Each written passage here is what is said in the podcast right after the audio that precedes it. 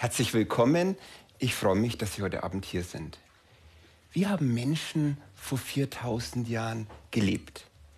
Ich möchte Sie mitnehmen auf eine Reise in die Vergangenheit, Zeiten 2000 vor Christus, den Übergang von der Steinzeit in die Bronzezeit und fragen, was ist da eigentlich passiert? Wie haben Männer, Frauen, Kinder in dieser Zeit gelebt? Und diese, für diese Reise möchte ich Sie mitnehmen in ein Tal, das Lechtal, südlich von Augsburg. Ich weiß nicht, ob Sie da schon mal waren, aber wenn Sie von Augsburg mit dem Auto Richtung Süden fahren, dann haben Sie in der Mitte des Tals eine breite Ackerlandschaft, sehr fruchtbar, die auch heute noch genutzt wird. Und im Osten den Lech, im Westen die Wörthach. Und Sie fragen sich, mein Gott, warum ist das für mich relevant? Aber das Spannende ist, vor 4000 Jahren, also im Übergang von der Steinzeit zur Bronzezeit, hatten wir da keine Dörfer. Wir hatten einzelne Gehöfte, die quasi am Rand dieser Lössterrasse dieses Tal besiedelt haben. So im Abstand von 500 Metern. Also wenn die Kinder am Nachbarbauernhof gespielt haben, konnten sie rufen, kommt zum Essen. Vielleicht haben sie ja gefolgt, vielleicht haben sie es gehört. Ja? Aber so müssen Sie sich das vorstellen. Die Landschaft war aufgesiedelt mit Einzelhöfen in dieser Zeit.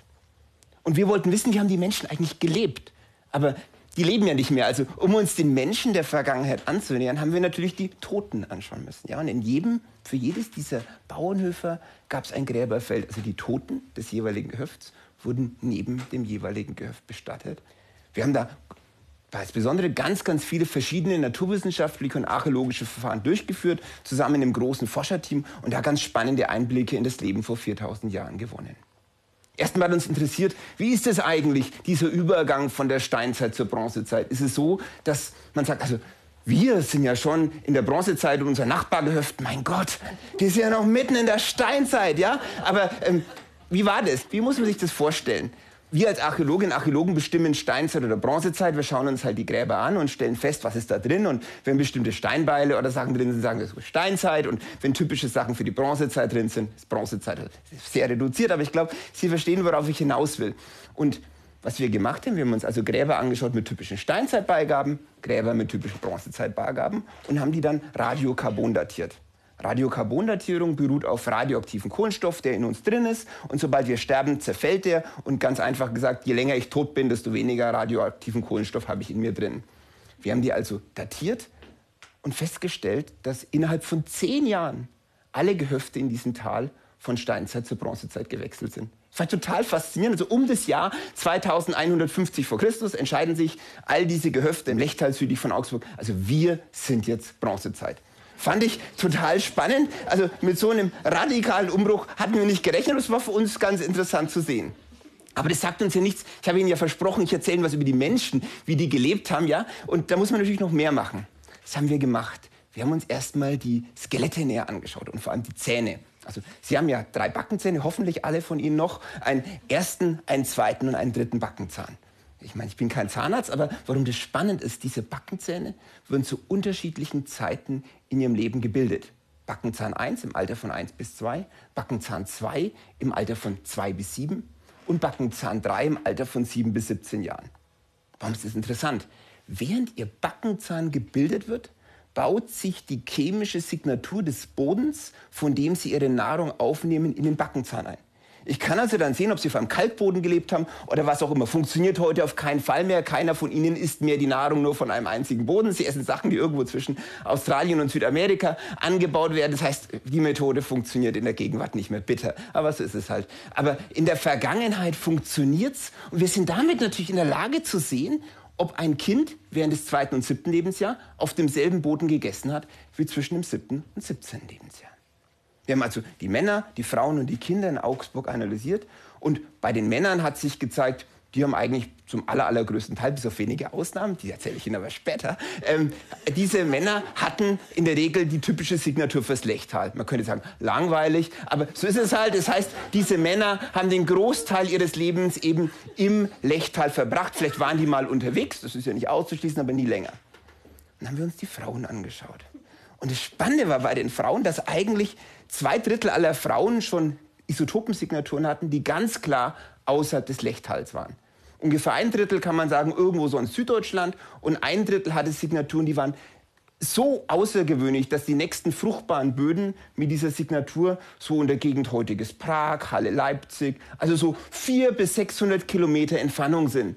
Und diese Frauen kamen, wir sehen, dass der M2, also der zweite und der dritte Backenzahn, diese Ortsfällenbesignatur haben, die kamen also ja mit 17 Jahren frühestens ins Lechtal. Was natürlich total spannend ist. Also das zeigt erstmal, wer da wirklich mobil war, waren sozusagen die Frauen. Wir haben auch den spannenden Fall, dass wir einige wenige Männer haben, wo wir sehen, dass der zweite Backenzahn noch lokal ist. Der dritte Backenzahn hat genau die fremde Signatur dieser fremden Frauen aus 500, 600 Kilometer Entfernung. Sie sind aber wieder ins Lechtal zurückgekommen. Das heißt, sie haben ihren Sohn mit sieben Jahren weggeschickt und er kam dann im Alter von 17 Jahren zurück, vermutlich eben mit einer Frau. Dieses System, müssen Sie sich vorstellen, bestand über 700 Jahre stabil. So ein System hat nichts mit Freiwilligkeit zu tun. Ja? Das ist nicht so, dass, dass Ihre Tochter so mit 17 sagt, ach du, ich will jetzt wirklich in die Unabhängigkeit gehen, sondern das ist so, da hatten Sie keine Wahl. Dieses System beruht darauf, dass man diese Praxis nicht hinterfragt. Ja? Und wir sehen natürlich, und es ist mir schon wichtig zu betonen, archäologisch nicht die Tränen, die geflossen sind, weil auch wenn Sie wussten, Sie müssen Ihren Sohn mit sieben Jahren wegschicken und, oder Ihre Tochter, die sehen Sie ja vermutlich nie wieder, weil sie mit 30 schon tot sind. Ich finde, es ist wichtig, dass wir uns dessen klar sind, dass es auch immer ein wahnsinniger Verlust damals für die Menschen war. Ja. Aber das Spannende ist, diese Frauen kamen nicht von irgendwoher. Diese Frauen von ganz weit her, hatte ich in der Welt 500, 600 Kilometer. Erste Frage, die sich mir stellt, ist, wie kam eigentlich eine Frau oder ein Kind mal so spontan vor 4000 Jahren über äh, so eine Distanz weg? Ja? Es muss ja irgendwie organisiert sein. Ja, also ich würde meinen jetzt sechsjährigen Sohn nicht vors Haus stellen und sagen, du, Leipzig, das findest du schon. Also ich meine, so einfach kann man sich das nicht vorstellen. Das heißt, es muss irgendein System gegeben haben, ja? Das hört sich jetzt banal an, aber wir wissen es nicht. Bis vor kurzem war uns gar nicht klar, dass es sowas gegeben haben muss. Irgendwie waren da vielleicht Karawanen, denen man die Kinder angeschlossen hat, hat man sich gemeinsam zu bestimmten Jahreszeiten an bestimmten Orten getroffen, wo man dann seine Töchter und Söhne mit hingebracht hat, ja? Das sind Fragen, die ich total spannend finde, die jetzt auf einmal aufkommen. Und die zweite Frage ist natürlich, was hatten diese Frauen im Gepäck? Ja, die kamen ja zum Teil eben von weit her und dazu muss ich dieses, diese Zeit um 2000 vor Christus so ein bisschen verorten. Also in Ägypten, die Pyramiden waren frisch gebaut, ja, ähm, aber in Mitteleuropa war es so, dass diese Region, wo diese Frauen herkamen, die Gegend Halle, Leipzig, Mittelelbe-Saale-Gebiet nennen wir das, das war das Technologiezentrum der damaligen Zeit. Dort war die Bronzeverarbeitung viel weiter und fortgeschrittener. Diese berühmte Himmelsscheibe von Nebra stammt genau aus der Zeit, aus der Region. Und daher kamen diese Frauen. Und wir haben dann damals publiziert auch gesagt, ja, offensichtlich, da die Frauen aus dieser Region kommen, wir sehen, dass in Augsburg dann in der Zeit die Technologie erst losgeht spricht doch eigentlich viel dafür, dass diese Frauen, die als junge Erwachsene kamen, das Wissen um die Bronzetechnologie mit ins Lechtal gebracht haben. Das ist plausibel, weil sie müssen einige Zeit weg sein, um sowas zu lernen. Und warum sollten Frauen nicht die Technologie mitgebracht haben? Wir haben es publiziert und dann gab es derart aggressive Rückmeldungen von in der Regel Männern mit, äh, also mit Kommentaren wie eine Frau an sich ist doch nicht mobil, außer sie wird geraubt oder versklavt. Und ich meine, äh, also das Schlimme ist, da wissen Sie als Wissenschaftlerinnen und Wissenschaftler ja gar nicht, wie Sie darauf reagieren sollen. Ja, schon die Bibel lehrt uns, ja, ähm, und das war für, uns natürlich auch eine ganz neue Erfahrung. Wir, wir blieben bei unserer These. Also wir haben das, und ich finde, es sagt uns mehr über Männer der Gegenwart als Frauen der Vergangenheit. Aber das Spannende für uns war trotzdem einfach zu sehen, wie, wie unser Bild der Vergangenheit einfach durch sowas auch umgebrochen werden kann. Aber wir blieben natürlich nicht allein bei dieser Mobilität. Uns hat natürlich auch interessiert, wie war das Leben in diesen Bauernhöfen organisiert. Und dazu haben wir auch genetische Analysen gemacht. Also man nehme wieder einen Zahn, schneide die Wurzel ab unten und kratze unterm Zahnschmelz das Dentin raus. Und damit kann man dann die DNA der Menschen extrahieren und auswerten. Was sehen wir? Wir sehen, dass diese Gehöfte vier bis fünf, sechs Generationen lang bestanden haben.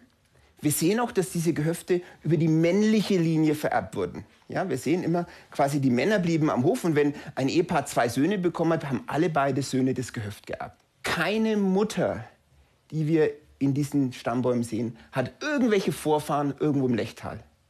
Das bedeutet, wir sehen, dass eben über 800 Jahre alle, alle Frauen, die im Lechtal Mutter wurden, von außerhalb ins Lechtal gekommen sind. Das muss ich vorstellen, was das heißt, ja. Gleichzeitig sehen wir im Stammbaum, dass wir nur dann Töchter haben, die quasi Eltern haben, wenn diese Töchter als junge Frauen verstorben sind. Das heißt, nur dann, wenn ihre Tochter quasi so bis zum 17. Lebensjahr stirbt, wird sie im Gehöft bestattet. Das heißt, alle Frauen ab dem 17. Lebensjahr mussten das Lechtal verlassen in dieser Zeit. Unfassbar. Wir haben auch diese Frauen von ganz, ganz, ganz weit her natürlich analysiert und haben festgestellt, die haben natürlich weder Vorfahren im Lechtal, haben aber auch keine Kinder.